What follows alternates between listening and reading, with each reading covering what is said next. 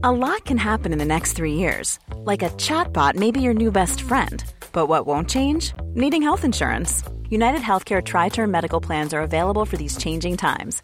Underwritten by Golden Rule Insurance Company, they offer budget friendly, flexible coverage for people who are in between jobs or missed open enrollment. The plans last nearly three years in some states, with access to a nationwide network of doctors and hospitals. So, for whatever tomorrow brings, United Healthcare Tri Term Medical Plans may be for you. Learn more at uh1.com. Hey, it's Ryan Reynolds, and I'm here with Keith, co star of my upcoming film, If, only in theaters, May 17th. Do you want to tell people the big news?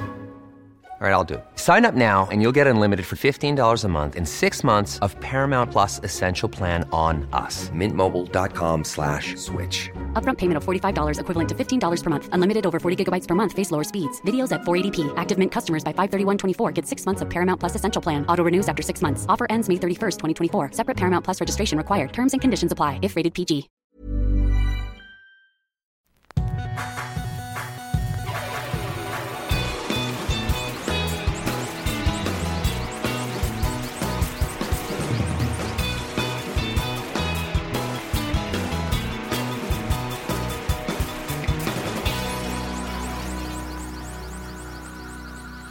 ¿Cómo estás, Pepe? Muy, muy apurado, muy bien, pero muy bien. ¿Andas, en, andas eh, produciendo? Estoy produciendo una banda, el segundo disco de una banda, y tuve que dejarlos un rato para venirme aquí a platicar contigo. Ajá. Su este suertudo. Este episodio. Suertudo. Pues empezamos medio lentos, pero ya nos estamos recuperando. Ok. Ah, tú fuiste a, a la Ciudad de México, ¿no? El jueves. Sí, el jueves y regresé sábado en la noche. ¿Y qué tal? Bien. ¿Te habías quedado el sábado en la noche? Tuve una muy buena salida el, viernes y ya con eso. ¿Dónde fuiste? Suficiente. Pues fui con, con, un amigo y por varios, varios bares que visitamos el viernes en la noche, entonces ya con eso estaba muy servido. Tenía la inquietud de sí quedarme y, y hacer un esfuerzo para conseguir boletos para ver a Coldplay. Y no. Y no. Pero estuvo, estuvo bien el viaje. Como siempre cuando viajo me da mucho el nervio de tener que volar. Te conté, yo creo que en el primer episodio, sobre mi miedo de, de, volar. Bueno, no es tanto miedo, pero me siento muy poco... En control de la situación. Sí. Y en el arranque siempre me pasa lo mismo, que pienso, ¿y si ahora vale madre todo? Y visualizo el avión en caída libre y está realmente los primeros cinco minutos de cada vuelo. Yo siempre me me he imaginado cómo reaccionaría yo si me, si me encuentro en una situación de esas. Según yo, eh, reaccionaría que, pues bueno, ya se va a acabar todo. ¿Para qué grito? ¿Para qué me pongo nervioso? Pues ya no tengo nada, no puedo hacer nada. Me voy a poner a platicar con la persona al lado. Pero seguramente empezaré a gritar. o como la línea esa de, ¿cómo sé qué película es la de Almost Famous? Ajá. La película. Sí. ¿Te acuerdas que se empieza a caer al avión y un vato de que I'm gay. y luego ya como que se, levanta el avión y eh, silencio incómodo. Sí, yo creo que algo parecido a lo que pasa en esa película. Eh, bueno, sin dar ese tipo de declaraciones, pero yo creo que pierdes el... el... ¿Tú te morirías con el secreto? con el secreto de que soy gay. O sea, o sea hipotéticamente hablando. Eh, pues la verdad, si estoy en un vuelo comercial y no conozco a nadie en, el avión, no, no, tengo ninguna necesidad de compartir ningún tipo de secreto con nadie ahí. Pero pues peor con gente que conoces, ¿no? Pues quién sabe. ¿De, qué le sirve, ¿De qué le la información? Pues no sé, yo creo que... Ya todos eh, a pocos segundos de morir de que eres gay. ¿Con quién la van a compartir en, en, no sé, en la vida después de la muerte? Pues yo creo que para liberarse de ese, a lo mejor esa noticia que tenía seguramente rato. Pero pues si aguantaste no sé cuántos años, ¿de qué te sirve liberarte los últimos segundos? Sí. O sea, tú, por ejemplo, en esa situación, ¿te volterías al de lado para compartir algo? ¿Para platicar? ¿Qué vas a hacer? Si lo, si, lo, si lo vería muy nervioso y temblando y llorando y rezando, pues no. Lo dejo en su, en su oración. Pero si lo veo así tranquilo, en, en el supuesto que que yo estoy tranquilo, ¿verdad? Si lo veo tranquilo, pues empiezo como que a platicar con él de que, pues ya valió madre, ¿verdad? Sí, cabrón. De que no, pues este, ¿y qué? ¿De dónde vienes? No, pues yo vengo de Washington, ¿tú? No, pues vengo aquí de... ¿A dónde vas? ¿A dónde vas? ¿O a dónde ibas? Porque estamos a punto de valer madre. No, y pues así empezaron una plática. Tú conoces a un vuelo, no me acuerdo cuál vuelo es, pero es un vuelo, se me hace que eh, de una aerolínea japonesa que, que tuvo problemas con su, ¿cómo se llama? El, el que, ay, el que le da dirección. La dirección. Sí. Mm, el- Así llamémosle. Bueno, no, no sé cómo se llama, pero tuvo un problema y empezó a dar vueltas y no podían eh, enderezar el, el vuelo. Y ya estaban informados que estamos en un, en un loop y no podemos hacer nada. Y obviamente que duró pues, mucho tiempo. Y nomás no podían resolverlo y termina chocando contra Estrella, el avión, contra la montaña. Hay sobrevivientes, pero también encuentran cartas de gente que haya escrito que estaba en el vuelo, porque tenían mucho tiempo sabiendo que si no se arregla esta situación, pues tarde o temprano vamos a, a terminar estrellándonos. Y no me puedo, cuando yo vi eso, porque de repente malamente me pongo a buscar ese tipo de clips o películas en YouTube que habla sobre, sobre eso. Ese es mi, yo creo que esas son mis películas de terror, porque películas de terror como tú no, no veo, pero de repente veo esas cosas y me da una angustia tremenda. Imaginarme estar en un vuelo que sabes que va a estrellar. Vi una película de terror buena el fin de semana. La quiero recomendar. Se llama The Loved Ones. La pueden encontrar en Netflix. Ajá. No sale nada sobrenatural, no salen monstruos, no salen diablos, no sale nada. Es nada más los humanos son los monstruos en esta ocasión nomás. Véanla. The Ok. Loved Ones. Los amados. Los amados. Muy bien. Bueno, pero ya, llego bien al DF, sin problemas, como en cada vuelo que he tomado hasta ahorita. Llego a mi destino, bueno, salvo uno, que es la causa de, de mi temor por volar, que tuvo que hacer un aterrizaje forzoso hace ya muchos años. Pero bueno, eso ya lo platicamos en el primer episodio. Si no han escuchado el primer episodio, lo pueden encontrar en dosnombrescomunes.com o en iTunes o en Deezer. Llego al aeropuerto, pido mi Uber, muy fácil. En lleg- llegando al, al aeropuerto en México, creo que no lo puedes hacer aquí en Monterrey, pero llegando ahí pides tu Uber, pasan por ti. Bueno, cabe mencionar que somos patrocinados por Uber y tú si nunca han probado Uber, pueden hacerlo. Métanse en su App Store, bajan en la aplicación de Uber y regístrense, metan su código, dos nombres comunes y ahí van a obtener un viaje hasta 200 pesos. Pero algo que en general me pasa cuando, cuando viajo es que me doy cuenta lo tanto que me molestan los seres humanos, o no todos los seres humanos, pero muchas personas que realmente me, llegan a molestar. Y me doy cuenta mucho de eso cuando viajo. Por supuesto me doy cuenta también en el tráfico, pero se vuelve más evidente cuando viajo. Como por ejemplo, llegas al aeropuerto, entiendo que la gente anda media estresada, despistada de repente y hay muchos controles de seguridad y algunos a lo mejor se ponen nerviosos. Antes de subirme al avión, voy y, y a una tiendita para comprarme una botella de agua porque nunca sabes cuánto se van a tardar en, en entregarte algo de, de tomar en el avión. O sea, tú no necesitas estar hidratado todo el tiempo. No, puedes aguantarte una hora sin tomar agua, por lo visto. Más bien tenía sed en ese momento. Era por eso. Pudo haber sido otra cosa, unos chicles o qué sé yo. Pero bueno, fui por agua. Y hay una fila. Mientras yo estoy en la fila y busco algo en mi bolsa, hay un señor que llega y, y sin darse cuenta se mete en mi lugar, en la fila. Entonces yo me quedo con la duda si decirle algo o no, porque yo me doy cuenta que él no se ha dado cuenta que se metió en la fila. Entonces, si le digo algo, él lo puede tomar como yo me quiero meter en la fila, ¿sí me entiendes? Si yo noto que no se dio cuenta, ya, le, o sea, no le diría nada. Pero si yo veo que está ahí como que eh, al lado de la fila y pasa gente y como que se quiere meter, de repente como que se da cuenta que me, que me distraigo y ya volteo y ya está enfrente mío, le diré que, oye, compadre, súrtele, vámonos. Sí. Bueno, eso también pasa mucho cuando ya toca abordar. Aquí las filas en México son muy curiosas porque no son una línea recta. A veces son tres, cuatro, cinco. Es una bola. Y ahí sí es un poco de codazos llegar para entrar. Lo que no entiendo es para qué se hacen las filas cuando vas a abordar. No es como que tú llegas y vas a agarrar un mejor lugar que alguien más, sino tú tienes ya tu asiento asignado. Entonces yo muchas veces me quedo sentado y espero hasta que todos hayan abordado y ya me subo y, y entro al avión. La última vez que viajé fue hace una semana que fui a la Ciudad de México también. E iba a hacer unas sesiones de fotos y unas entrevistas y una activación en Facebook por el lanzamiento de, de mi primer sencillo. Entonces me habían pedido llevarme una guitarra para tocar un par de canciones. Yo llevaba mi mochila de- con ropa, porque iba una noche, fue una noche nada más.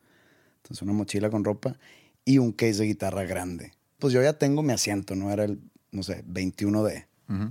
Siempre pasillo. Yo no puedo estar ni remando ni en la ventana. Y yo quería entrar antes porque tenía miedo que no iba a encontrar lugar para mi guitarra. Sí. Y me ha pasado cuando traigo una maleta grande que no quiero documentar porque muy rara vez yo documento equipaje. Entonces estoy nervioso que no haya lugar y que me digan, pues va a tener que ir abajo, abajo del asiento. Y, y, pues la guitarra, pues No cabe abajo no la cabe abajo del asiento. No la quiero documentar porque yo sé cómo tratan el equipaje. Entonces yo me pongo mero adelante y, y entro. No me importa entrar primero, poner ahí mi guitarra donde va a haber lugar en todos lados y esperar a que eh, llegue todo el mundo. Sí, pero ahí es, es válido. Es válido. Y pero nunca sabes cuál es la situación de todos los demás. Pues no todos viajan con guitarra. Y luego ya sale el avión. Siempre hay alguien que quiere ir al baño justo cuando ya se va a despegar el avión. Entonces ahí van las hermosas para calmar a esa persona para que se vaya a sentar otra vez. Despega, aterriza, llegas. En el momento que apagan el, ese foco que dice que ah, abróchense los cinturones, la gente desabrocha los cinturones. Bueno, muchas veces antes, todavía en movi- movimiento el avión. Cada vez me da mucha risa la gente que se para y con el freno del, del avión ahí se medio desbalancean en el pasillo. Pero lo que no entiendo y lo que sí me molesta tanto cada vez es que la gente tenga tanta prisa de pararse antes de que se abran las puertas al avión para poder salir. No entiendo cuál es la finalidad de estar parado y ves inclusive los que están en, en los asientos en medio también se empiezan a parar y están medio curvados ahí, en, en- ni siquiera en el pasillo, sino entre los asientos y ya con prisa para salir. O sea, me ha tocado que llega el avión a, la terminal y yo soy el, de, el del pasillo Ajá. Y el de al lado de mí, o sea, el que va en medio. Digo, yo me voy a parar pues cuando me toque pararme. La verdad, ¿para qué me paro de una vez si faltan cinco minutos para empezar a caminar? Claro. Pero me toca que el de al lado de mí, que va en medio, se para así como que Se quiere salir. para hacerme una indirecta de que sobres, párate. Y yo, ¿para qué, güey? Hay un montón de gente, no vas a poder pasar. No lo Pero entiendo. está. También yo tengo una lista gigantesca de cosas que me sacan de mis casillas en cuestiones de aeropuertos y vuelos y demás. Ahorita te, te puedo dar todo un proceso. Para empezar, hablando del aeropuerto Monterrey, pues como te digo, yo nunca documento. Entonces siempre trato de viajar lo más ligero, por más que me vaya una semana, ahí empaco dos, tres cosas y ahí las, un calzón para tres días. Sí, volteado. Llegas a la fila, hay algunas aerolíneas que tienen menos filas que otras, por la logística, ¿no? Cuando no hay mucha fila, es porque tienen buena, buena logística de atender al cliente para hacer check-in O que no hay vuelos saliendo en ese momento, a lo mejor. también. Pero hay otras que de repente se genera tanta fila y con pura gente con maletotas. Y, y yo digo, oye, pues yo no voy a documentar. Debe haber una fila. Y sí existe esa fila, pero no hay nadie en el mostrador. Sí. Entonces llego, oye, ¿qué onda? Es una aerolínea que en el DF tiene como solo serve. Es una maquinita que llegas y pones tu número de vuelo, tu nombre ¿eh? y te imprime el pasaporte. Pero aquí también hay, yo no sé qué aerolínea sea, eh, y como no somos patrocinados por ellos, igual y no, No mencionarlos. vamos a mencionar. Pero eh, a mí me pasó eso ahorita. Yo no iba a documentar. Fui directito, tenía mi pase de abordar que había im- impreso por internet, que es otra cosa que no entiendo. ¿Por qué te piden estar ahí tres horas antes o dos horas antes cuando ya puedes hacer todo por Porque internet? pues, si tú llegas por internet, digo, si tú imprimes tu pasaporte por internet, no llegas dos horas antes. No tienes ni por qué llegar a una posición donde alguien te diga tiene que llegar dos horas antes. O sea, tú llegas directo a la línea de seguridad de los rayos X y todo. Pero en cambio yo llego y yo nunca hago eso, yo no imprimo más, ni, ni impresora tengo. Y aquí como que estamos años luz todavía a llegar con, con el, cele- el celular y... Ya. Pero pues yo pido, oye, mi línea de sin equipaje documentado, ¿dónde está? No, aquí está, pero se fue a comer. Este, Martita se fue a comer. Entonces, o sea, voy a tener que hacer toda la fila. Por eso me vengo una hora antes nada más. Entonces yo vengo una hora antes pensando que voy a llegar allá, voy a comer, lo voy a subir a un avión. Y no, tengo que hacer la fila con todas las personas que van a documentar que está gigantesca la fila porque Martita se fue a comer. Pero luego llegas a la línea de seguridad de los rayos X y lo mejor fue cuando empezaron a pedir que sacaras, siempre te piden que saques la, La laptop, pero cuando empezó, te empezaron a pedir que sacaras la, el iPad de tu mochila. Yo viajo, yo viajaba, llegaba un momento donde yo viajaba con iPad y con iPod. Nota, yo no uso mi celular como iPod. Es creo que quin- quizá quinta, vez Quinta que vez dices que eso. digo porque- eso. Entonces me dicen ¿Por de- qué? Porque tú no tienes música en tu celular, tienes música en tu, en, tu, iP- en mi iPod. en tu iPod. Bien. Entonces yo me dicen, oye, saca el iPad. Mm. Ok, también tengo iPod. No, iPod no. De que, güey, es lo mismo. ¿Por qué no me pides el iPod y sí me pides el iPad? Me he enganchado en discusión con esas personas, que es lo peor que puedo hacer, porque son personas cuadradas que no saben, lo, lo piden por pedirlo. Eso es aquí en México, porque en Estados Unidos ya lo tienen todo entendido y demás. Y luego ya llegas a, a la sala de espera y lo que tú dices, las filas, es algo tremendo. Me tocó una vez que fui a Las Vegas en una de esas aerolíneas de bajo costo que, que no asignan lugares. Que... Entonces yo compro el VIP, que es que entras antes que todos, o sea, sin hacer la fila. Y te cuesta 50 pesos. Pero entonces antes de los VIPs es que pasen todas las personas que vienen con niños menores a 6 años. En Las Vegas no tienes idea de la cantidad de gente que entró antes que yo, porque venían con niños de menos de 6 años. Fácil eran 50 personas. Dije, pues mi VIP valió madre. A la otra me rento un chinito de 5 años y Me rento un chinito. bueno, y luego ya dentro del avión. No, no, perdón, nada más. No, eh, sí, no, no estoy seguro si está en renta, pero bueno. Bueno, y arriba del avión es donde más incógnitas hay, porque nadie sabe el por qué tienen que ir abiertas las ventanas al momento del despegue y del aterrizaje. A mí me han dicho varias razones por qué, pero diferentes. Eh, Una, me dijeron que es porque los pasajeros tienen que estar conscientes de cuándo vamos a, a pegar en la tierra para que no se asusten por el golpe. Otra es para que la persona que está en el lado de la ventanilla esté viendo el ala, que no haya una explosión, no haya lumbre en el ala. Otra es porque la gente se siente con claustrofobia de repente. Otra, pero nunca me dan la, la oficial. ¿Cuál es la oficial? Según yo, es por, por cuestiones de seguridad, para que si hay un aterrizaje de emergencia, que tú puedas ver hacia afuera si afuera de la salida hay fuego o qué tipo de... Sí, ¿Qué- en tipo de no- no- situación? nos, va, nos va a recibir. Bueno, cuando esté el aterrizaje de emergencia, la, la abro. Mientras, pues déjame dormir. Ok. ¿No? Sí, sí te das tiempo para hacer eso, ok. Según yo es la, no, ya me hiciste dudar, según yo es la explicación, pero puede ser otra. Lo pueden eh, a lo mejor decir los que nos escuchan, mándanos un mail a. Va. Y ahora, ¿por qué te hacen levantar el asiento? O sea, se mueve 5 centímetros. Sí, Y lo dice, no, es que porque la persona atrás, en caso de emergencia, siempre es en caso de emergencia. Sí. En caso de emergencia para que se pueda salir rápido. Número uno, se mueve 5 centímetros para atrás. No creo que por 5 centímetros la persona vaya a sobrevivir o vaya a morir. Otra, igual que la ventana. Si el avión se está cayendo, ahí levanto mi asiento. Lo regresándonos al, al- al chequeo de seguridad de rayos X y demás. ¿Verdad que ponen que no puedes pasar con recipientes o botes mayores a 100 mililitros? A mí me pasó en este viaje. Yo no iba a documentar, había comprado un producto nuevo para el pelo. Bueno, eso es tu culpa. Sí, Eso es tu, porque ya deberías de saber. y Pero, no, y no me fijé que medía más de, de 100. pero lo que yo voy es esto. Yo creo que esa medida es porque dicen que cualquier líquido o gel o producto que esté dentro de un bote mayor a 100 mililitros puede traer algún trazo de explosivo o algo peligroso. Una vez viajé, o sea, yo me pongo cera en el pelo. ujú. Y mi bote de cera, esto eh, fue mi culpa. Lo, lo metí, pero le quedaba bien poquito. Y es de 105 mililitros, no te estoy mintiendo. 105. Y le quedaba bien poquito. Entonces, yo tonto lo meto a mi bolsita de baño Ujú. y llegan y lo checan y, a ver esto, oh mira, es de 105. Le dije, ábrelo, lo abre. Le dije, le queda nada. Ah, no, es que el problema no es lo que contiene, sino el bote. Entonces empecé de que, a ver, le tienes miedo a un bote, a un bote que está casi vacío. O sea, el bote es el problema, no es lo que está dentro. Señor, son las reglas. Sí, sí, yo sé que son las reglas. Nomás estoy, le estoy hablando a tu sentido común, a tu sano juicio. ¿qué es lo que le temes? ¿El producto adentro de esos 100 mililitros o el bote de 100 mililitros? Porque un bote de 100 mililitros vacío y un bote de 300 mililitros vacío te va a hacer el daño igual.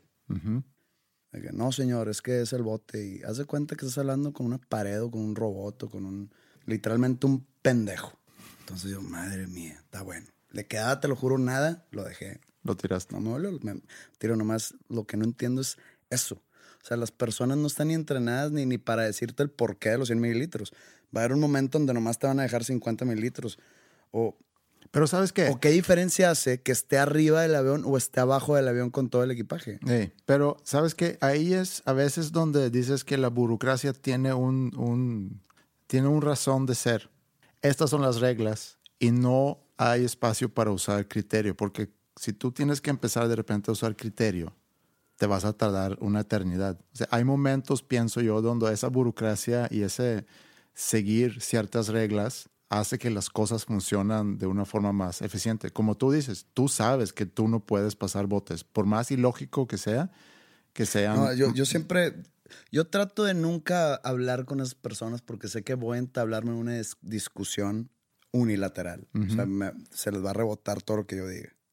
Entonces me llevo así. Nomás en esa ocasión se me pasó por 5 mililitros y traté de dar a entender al vato que si el problema era el recipiente o el contenido del recipiente. Y volviendo, ¿qué tal si yo meto un bote de 500 mililitros en mi mochila que documento?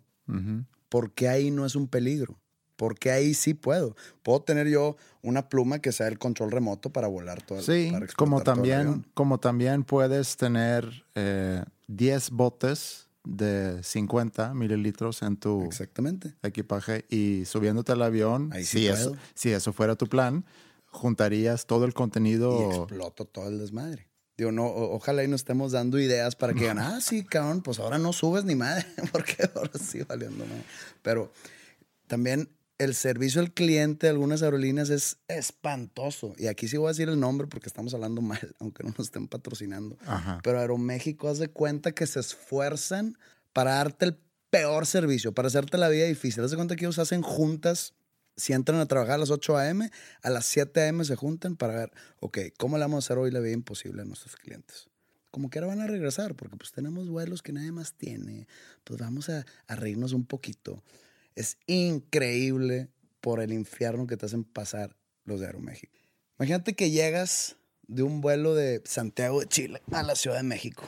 Por protección, el management te compra un vuelo que sale a las 7 pm a Monterrey cuando aterrizas de, de Santiago a las 3 pm Sí. o a las 2 pm. Entonces estás 5 horas sin nada que hacer en el aeropuerto de la Ciudad de México. Oye, mi vuelo sale hasta las 7. Quiero ver si me puedes subir un vuelo antes. Hay tres vuelos antes, ya chequé. Ah, sí, señor. Te pegan tu vuelo. Ah, oye, es que tú agarras una tarifa que, pues, el cambiarte de vuelo te va a costar cuatro mil pesos. Ya, cabrón, pues mejor compro otro vuelo. Ujú. ¿Y por qué? Hay asientos en los otros vuelos. Ah, sí, y eh, todavía tienen, todavía tienen la desfachatez de decirte, ah, sí, hay un buen de, de asientos. Pues, güey, méteme a uno, cabrón. Digo, no lo vendiste, Sí. No te cuesta nada. Yo ya tengo el vuelo aquí que compré con tarifa especial, según tú. Méteme a uno. No, señor, es que cuesta tres. Nada madre, cabrón. Entonces me tienes cinco horas en el aeropuerto de la Ciudad de México. Y, y hemos hecho esto. Nos vamos con otro güey. Y resulta que el otro güey es fan de Panda. Pepe, ¿qué onda? Y una foto y no sé qué. Ya, claro, carnal, foto. Y, oye, cámbiame de vuelo, ¿no? Uno antes. Sí, güey. Y me cambian el vuelo. Las ventajas de ser No, famoso. no, eh, es que no estoy, no me estoy enfocando en eso. no, no, no, yo sé, pero me estoy enfocando en cuentas- que sí se puede. Sí, Una persona quería cuatro mil pesos y la otra persona lo hizo, no sé si por la motivación de quién soy yo, de que, ah, me dio una foto, pero me lo hizo. sí. Si fuera una regla, él me hubiera dicho, oye, pues es que son cuatro mil pesos. Perdón, no puedo hacerlo. O sea, tendría que pagarlos yo. Ahí entiendo, ¿verdad? Pero, ¿qué, qué está pasando en Aeroméxico? No sé, yo estoy ahorita en negociaciones con ellos para conseguir un patrocinio, de hecho, para el podcast, pero creo que ya echaste a perder esa oportunidad. Eh, no, no le recibiría un peso de esa aerolínea, la verdad. Que se lo queden.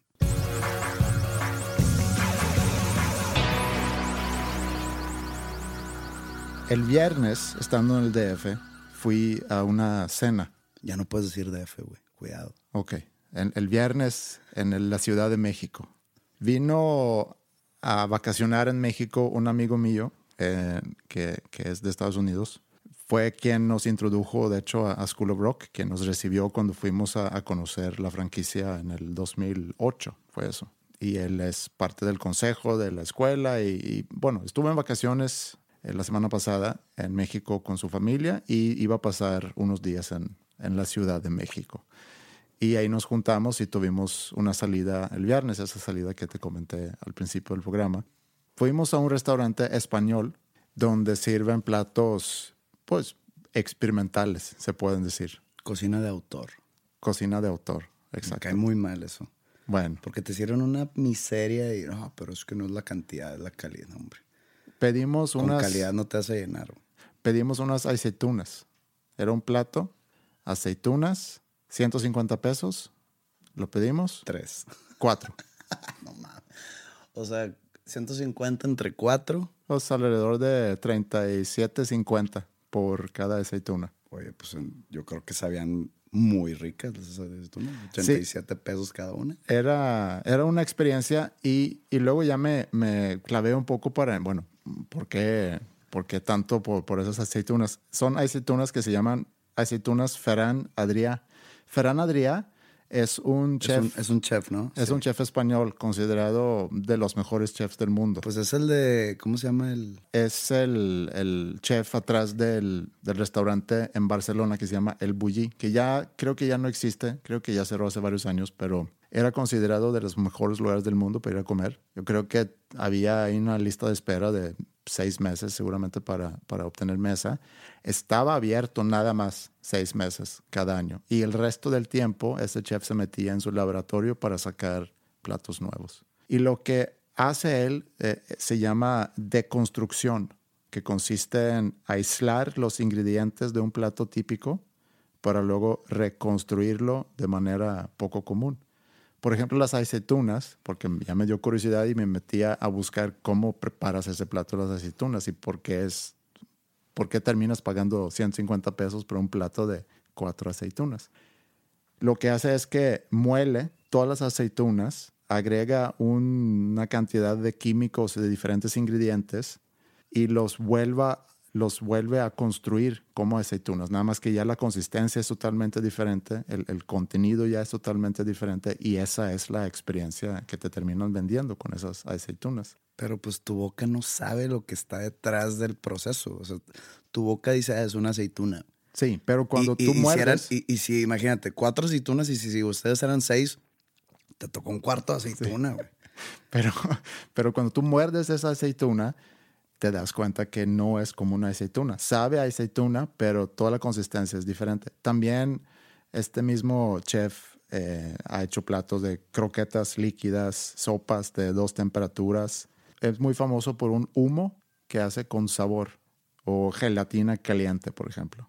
Pero de lo que quería hablar son experiencias nuevas y cómo hay gente que constantemente está buscando retos y diferentes experiencias. O sea, hay ahorita agencias de viajes, por ejemplo, donde tú puedes buscar viajes extremos para ir a conocer lugares peligrosos, puedes eh, bus- bucear, se dice, puedes bucear con tiburones, por ejemplo, en, en Sudáfrica o en Australia, puedes ir a, a ir hiking en lugares muy extremos donde inclusive existe riesgo de que te puedes caer o pones en peligro tu vida.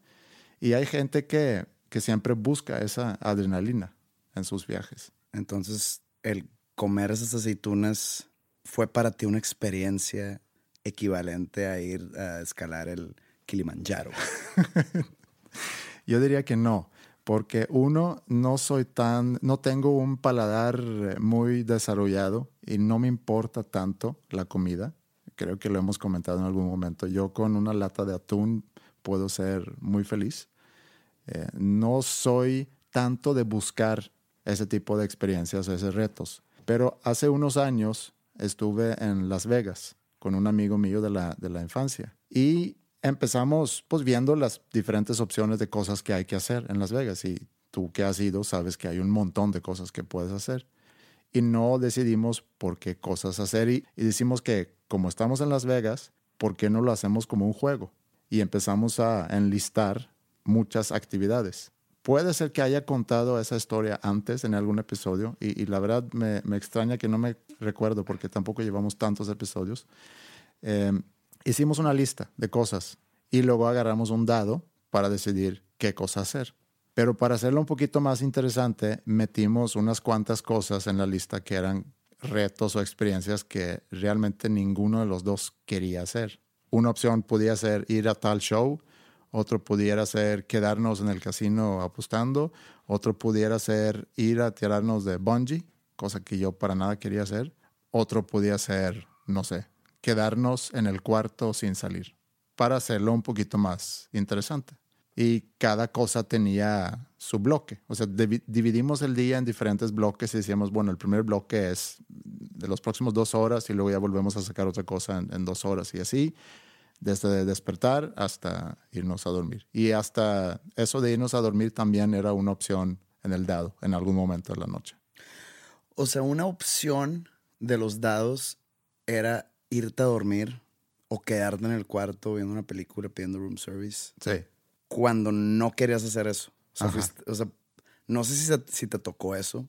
No. Pero pudo haber sido tú en Las Vegas pagando no sé cuántos cientos de dólares por estar en no sé cuál hotel y te pudo haber tocado quedarte. Sí. Y lo hubiera respetado. Ah, el dado manda. El dado manda. Me voy a quedar viendo un episodio de Seinfeld. Que he visto diez veces. Que has visto diez veces. Voy a pedir un, una hamburguesa y una malteada y me voy a dormir. ¿Eso era una opción en Eh, Las Vegas? Era una opción. Que nunca nos tocó, No, pero Eso es bien extremo. Eso es más extremo que, que comer aceitunas. Que comer aceitunas vueltas a hacer. Sí. reconstruidas. En Las Vegas no hay tanto que hacer que tú digas así, o sea, es, es ir a shows, ya sea de Cirque du Soleil o a un mago o a un comediante o te puede tocar un concierto de Celine Dion o de Elton John o de quien sea que pase por la ciudad. No hay equipos deportivos profesionales que puedas ir a ver. Eh, todos los casinos ofrecen lo mismo dentro de sus diferentes maneras. Sí. Hay unos más lujosos que otros, pero el fondo es el mismo. Eh, ¿Qué más habrá en Las Vegas? No, sí Eh, hay- Está el ir a ver el Hoover Dam. Sí. Que, pues la verdad, no me llama la atención ver una presa. Eso era una opción, ir en helicóptero a ver el Hoover Dam, de hecho. Nada más que por suerte no nos tocó porque nos iba a costar una muy buena lana. Aquí era hacer la visita a Las Vegas un poquito más interesante. Pero el concepto no es malo, ¿eh? O sea, en un lugar donde hay mucho más cosas que hacer, digamos, hasta la misma Ciudad de México, creo yo que tiene cosas o más variedad de cosas que hacer que Las Vegas en sí. Sí. ¿Por qué no hacemos algo así aquí en el pod? De que tenemos ahí como que una lista de cosas que podemos hablar o hacer y con un dado, Como retos. como retos, ándale. O sea, como por ejemplo... Ir a bajar los chones a Don Jaimito aquí al de al lado, o no sé. O, o, por ejemplo, tú... Que tú cantes una canción en sueco en, en el próximo episodio. O que tú cantes una canción mía. Pues Yo no soy cantante. Pues ese es el reto. Pues para qué te digo, pues ve, es como si no te voy a poner a hablar en sueco a ti. Ok, está bien. Podemos decir que ese es uno y dos. Uno, que tú en el próximo episodio cantes una canción en sueco. Dos, que yo cante una canción tuya. Tres, ¿qué sería? Hacer una llamada telefónica de broma, como cuando estábamos chiquitos. Ok. Cuatro, Tirarnos de bungee. no, ni de, ni de chiste. No, ni lo pongo en la lista. Yo nunca lo he hecho tampoco. ¿Lo harías? Depende de lo que esté detrás de mi acto. Si lo estoy haciendo por salvarle la vida a alguien, probablemente sí. Bueno, aquí Si lo... lo estoy haciendo por gusto, eh, preferiría no hacerlo. Pero ¿estás dispuesto de ponerlo en la lista como una opción? ¿Cómo va a saber la gente si lo hizo o no? Pues tenemos que grabarlo en video. No, porque el podcast es nada más audio. Sí, pero yo lo subo a Facebook. Si se rompe la liga o algo, ¿qué le vas a decir a mi familia? Bueno, ahí veré. Pero buscamos una opción segura si es que cae el dado en el número 4, porque así ya quedó el número 4. Ok. Tenemos 4. Necesitamos dos más.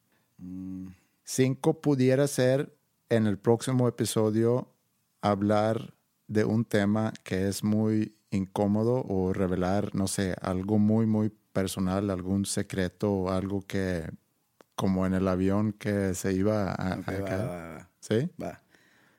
Y el 6 sería pasar una noche en un cementerio. Pero ¿cómo otra vez? ¿Cómo vamos a comprobar eso? ¿Video? Foto, ¿Foto? toda la noche. Pero bueno, yo no sé si funciona eso, ¿eh? Bueno, pues a ver, dime una. Cuando te tiran una idea y tú dices que no, Tienes que tirar otra. tienes que tirar otra. Ok, vamos a ver. Otra, otro reto es, tenemos tú cantar en sueco, yo cantar una rola tuya, hacer una llamada de broma que tendríamos que elaborar si es que cae en, en el número 3, teníamos que elaborar algo muy interesante. Cuatro es bungee. Cinco es, ¿qué era cinco? Revelar un secreto. Ah, revelar un secreto. Y el 6 puede ser, ah, que a ti no te gusta, grabar todo el próximo episodio en video, Eso no me gusta nada. Para nada. en Periscope. Bueno, va. Ok. Yo tengo dados aquí en, en mi teléfono que hemos usado antes. Eh, entonces, pues a ver, ¿qué es lo que menos quieres que salga? Ese último. Ok. No, Bueno. quiero no quiero que la gente sepa que grabo los episodios encuerado. Al estilo sueco. Ok, ahí te va. ¿Estás listo? Va. Dos. ¿Qué era? Que cantes una canción mía. Órale. Toma, cabrón. Bueno, lo hago y lo voy a hacer con gusto, pero quiero dar un, un disclaimer nada más. Uno es, voy a agarrar la rola que yo quiera, me voy a poner a buscar algo que, que- pudiera funcionar. Voy a tratar de hacer una versión que no es idéntica, porque se me hace aburrida si es tratando de Puede copiarte. ser, puede ser una de las del disco que la gente todavía no escucha. Sí, a lo mejor. Sí me das permiso de hacer lo que yo quiera con la canción. ¿Sí? Y es nada más voz y una guitarra acústica. Ok. Pues ya está. Reto aceptado.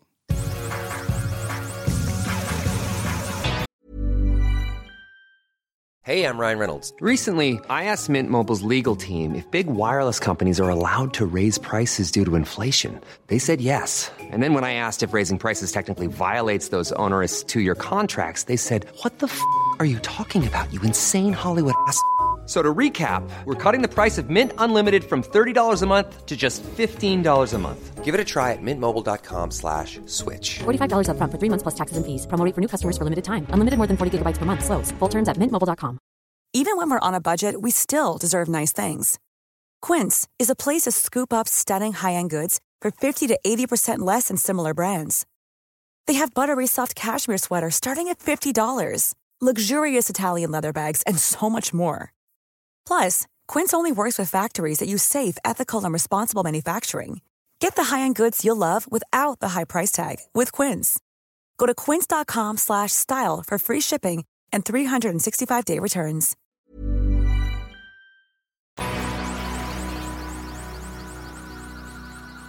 Yo creo que muchos hombres casados y seguramente mujeres casadas también, o simplemente parejas, no tienes que estar ni casado ni casada, pero cuando ya llevas tiempo en la relación, seguramente piensan en, en cómo sería ser soltero o soltera. Y ya cuando tienes familia, más lo pudiera entender de que cómo sería no tener esa responsabilidad de una familia, sino poder irse por la vida como, como uno quiera, ¿no? En mi caso, es un poco al revés. Yo estoy realmente, y no lo digo nada más como un coqueteo o como para sonar diferente o lo que tú quieras, o sonar muy romántico, pero es muy genuino lo que voy a decir. Es el que yo estoy muy contento con el hecho que yo me haya casado y que, y que estoy ahorita en la situación que estoy, porque antes de conocer a Ingrid, y eso lo he dicho antes, que casi no tenía novias porque era muy cartón. No sé cómo traducir cartón a una expresión que se pueda entender en todo el Muy- continente. Eres Penoso. Muy malo siendo soltero. Sí, muy malo siendo soltero. No sabía cómo pedirle salir a una cita a alguien y las pocas veces que salí a una cita mm, creo que eran desastres. Entonces me siento muy cómodo en mi situación. Es más, he pensado en, en ocasiones cuando, porque ya estoy en una edad donde te vas enterando que papás de amigas de, tus hijas o de mis hijas se divorcian o, o, se separan, lo primero que yo pienso siempre es, ay, qué flojera. O sea, qué flojera, no qué flojera que no funcionó la relación, sino qué flojera la logística de tenerte que separar, de buscarte otro lugar donde vivir, de coordinar con, para ver a tus hijas o dividir responsabilidades económicas, qué sé yo. Se me hace un problema muy grande. Y entiendo que si tú estás en una relación que no funciona, eso es lo que debes de hacer. Y a lo mejor por lo mismo que, que estoy en una relación que funciona, a lo mejor lo veo por el lado de la, flojera o de la logística que, que, implica. Pero realmente no sabría cómo, cómo hacer un date. ¿Tú eres bueno para, para dates o, o, o en tu vida? Pues no es que sea bueno o malo, no, simplemente es llegar sin tener una estrategia. O sea, llegar y, digo, va a sonar muy cliché, pero eso los clichés son clichés por algo, pero es como llegar y ser tú mismo. Nada más llegar y platicar sin tener que impresionar a nadie ni actuar de cierta manera para caer bien, nada más ser tú mismo. Si le caes bien, muy bien. Si le caes mal, pues ella se la pierde. Punto. Así, o sea, no es estrategia ni nada, nomás no es ser un, buen soltero un mal soltero, ser buen conquistador o no, sino hay algunas personas que les gustas y algo otras que no. Sí. Punto. Claro. Así, así lo veo yo. Sí. Y también creo que está relacionado porque al final de cuentas llevo mucho tiempo en mi relación actual y, y, cuando era más joven, pues obviamente que tiene que ver con inseguridades que tienes, que, que, si la invito y si me rechaza y si no le caigo bien y, y obviamente que ahorita seguramente tengo otra seguridad que en el momento de, de estar soltero ahorita, si llegase a ser soltero, cosa que no tengo ningún plan de eso, pero jugando con esa hipótesis, a lo mejor se me daría más fácil manejar un date. Pero quisiera ponerte a ti ese reto. Yo acabo de perder aquí el reto y, y, me toca prepararme bien para la próxima semana para interpretar una canción tuya. Pero quisiera yo ponerte un reto a ti y es hacer lo que se llama speed dating. ¿Sabes qué es speed dating? Lo vi en alguna película o en una serie, no me acuerdo qué era, que te sientas por dos minutos con una persona y luego te cambias a otra y a otra y así hasta que haces clic, ¿no? Sí, o no haces clic simplemente, pero sí, hay muchas formas ya para, para conocer, a, a, en el caso de nosotros, a chavas o a mujeres o a señoras. Y una cosa que se inventó, no sé quién lo inventó, pero es justamente hacer speed dating para poder probar en, en un lapso muy corto de tiempo diferentes alternativas, diferentes, conocer diferentes personas para ver si es que con alguien de ellas tengas eh, clic o tengas eh, algo en común que se presta para que luego ya salgan a un date ya más, más formal o más largo. Entonces, yo he contactado a cuatro mujeres, diferentes mujeres, que están aquí en Skype listas para hacer speed dating contigo. Okay. Para ver cómo, cómo funciona y a ver si hay con alguien de ellas. Vamos a también jugar aquí como si los dos fuéramos solteros. Yo te llevo como amigo a este lugar porque te veo con mucha necesidad de conocer una mujer y he conseguido que tú puedas participar en un speed dating con estas cuatro mujeres y me gustaría que, que escuchas, que tratas de interactuar con, con ellas, obviamente, y para ver si con alguien de ellas pudieras considerar ya salir más veces. Okay. ¿Sí? Uh -huh. Ok. Eh, bueno, las reglas son estas. Vas a tener dos vueltas, o sea, vas a poder platicar dos veces con, con cada una. Son muy cortas las interacciones y va a sonar un, ¿cómo se llama? Una alarma o algo cuando toca ya cambiar. E independientemente de donde estén ustedes en la conversación, tienen que, tienen que cambiar. Okay. Hagamos una vuelta y luego ya podemos platicar un poco sobre tus primeras impresiones, ¿te parece? Okay. Hola, soy Mónica. Hola, Mónica.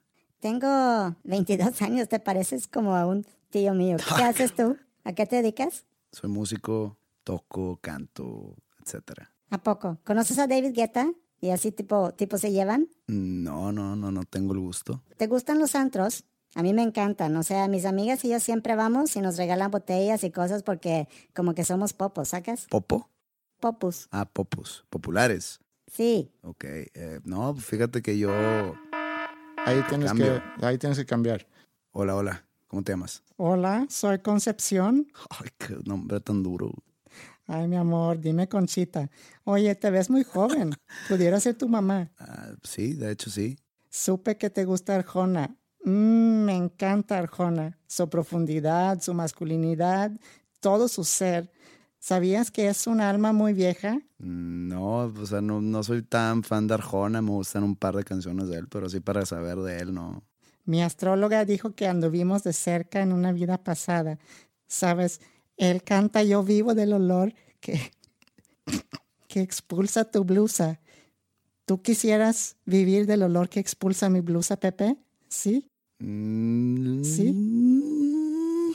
Preferiría no. Ahí tienes que cambiar otra vez. Hola, Pepe. Hola. Soy yo, Malena. ¿Te recuerdas de mí? ¿La del podcast? Hablamos hace un par de semanas. Sí, sí, sí, ya me acordé de ti. Siento que te burlaste de mí. No, no era burla, es que simplemente me...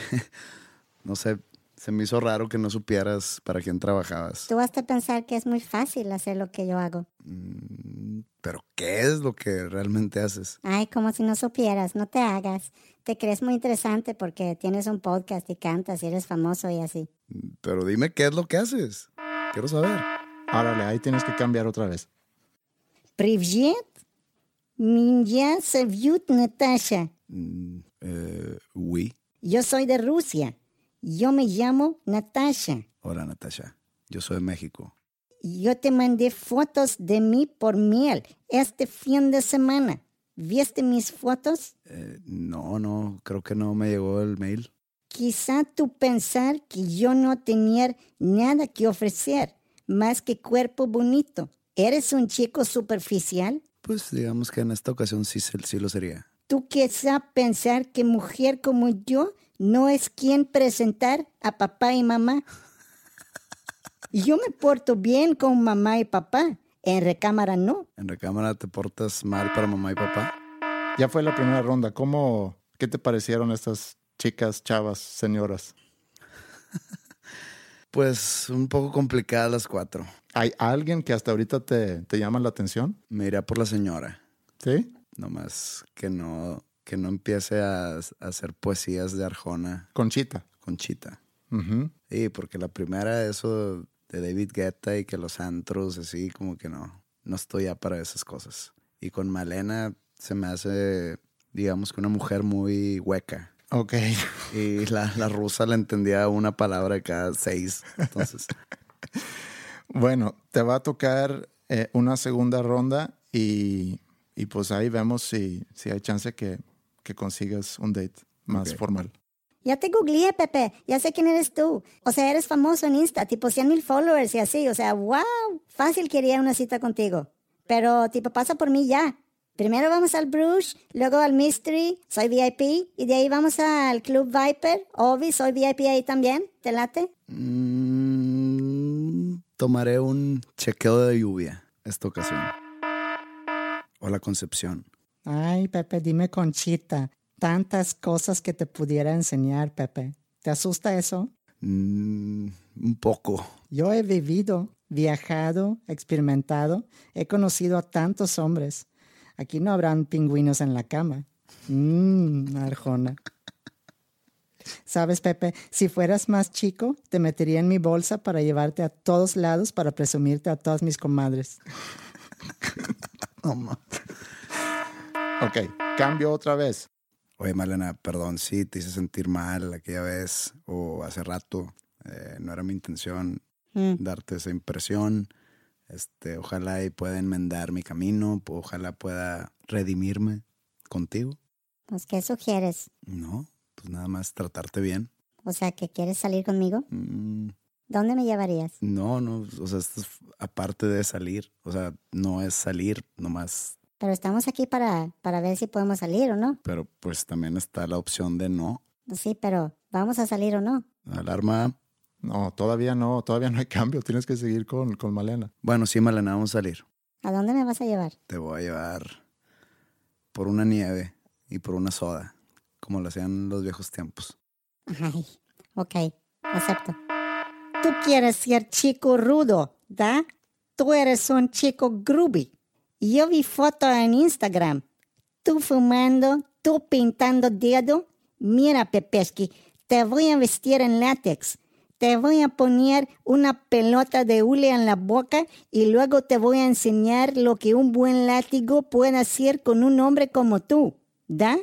Luego tomamos vodka y hablamos de Lenin. ¿Te parece?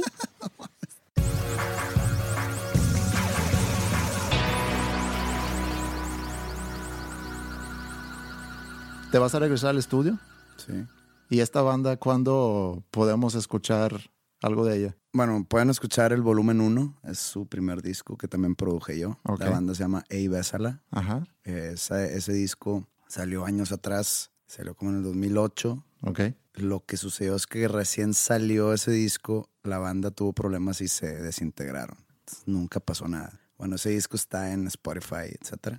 Y se volvieron a juntar hace relativamente poco y compusieron otro disco, el cual estoy produciendo en estos momentos. Ya que esté mezclado y todo, ya de ellos depende qué van a hacer, si lo van a sacar o si lo van a vender o si lo van a regalar. No, no, no, es es planes de ellos, no. Bueno. No sé, la verdad, pero yo aviso. Basta de ellos. Basta, basta. Bueno, nosotros eh, ya llegamos a la terminación de otro episodio más. Búsquenos en Facebook, donde tenemos una página que es facebook.com diagonal dos nombres comunes. Mándenos mails a podcast o síganos en Twitter, donde estamos como dos, con el número dos, nombres comunes.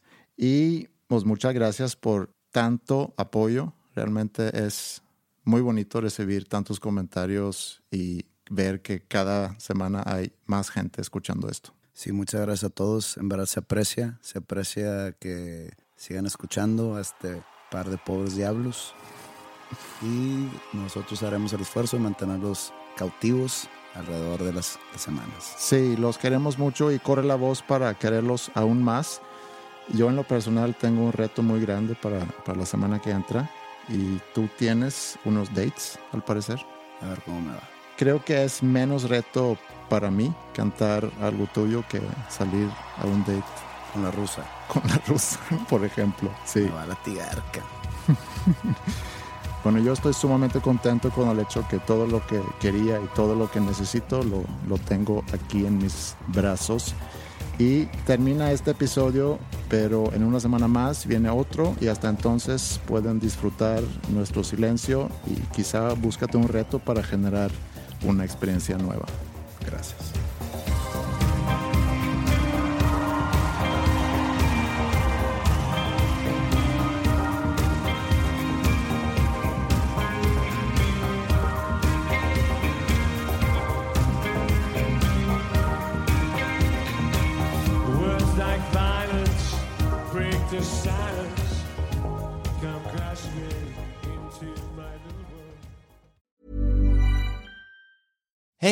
Danny Pellegrino from Everything Iconic. Ready to upgrade your style game without blowing your budget? Check out Quince. They've got all the good stuff shirts and polos, activewear, and fine leather goods, all at 50 to 80% less than other high end brands. And the best part? They're all about safe, ethical, and responsible manufacturing. Get that luxury vibe without the luxury price tag. Hit up quince.com slash upgrade for free shipping and 365 day returns on your next order. That's quince.com slash upgrade. Planning for your next trip? Elevate your travel style with Quince. Quince has all the jet setting essentials you'll want for your next getaway, like European linen, premium luggage options, buttery soft Italian leather bags, and so much more. And is all priced at 50 to 80% less than similar brands. Plus, Quince only works with factories that use safe and ethical manufacturing practices. Pack your bags with high-quality essentials you'll be wearing for vacations to come with Quince. Go to quince.com slash pack for free shipping and 365-day returns.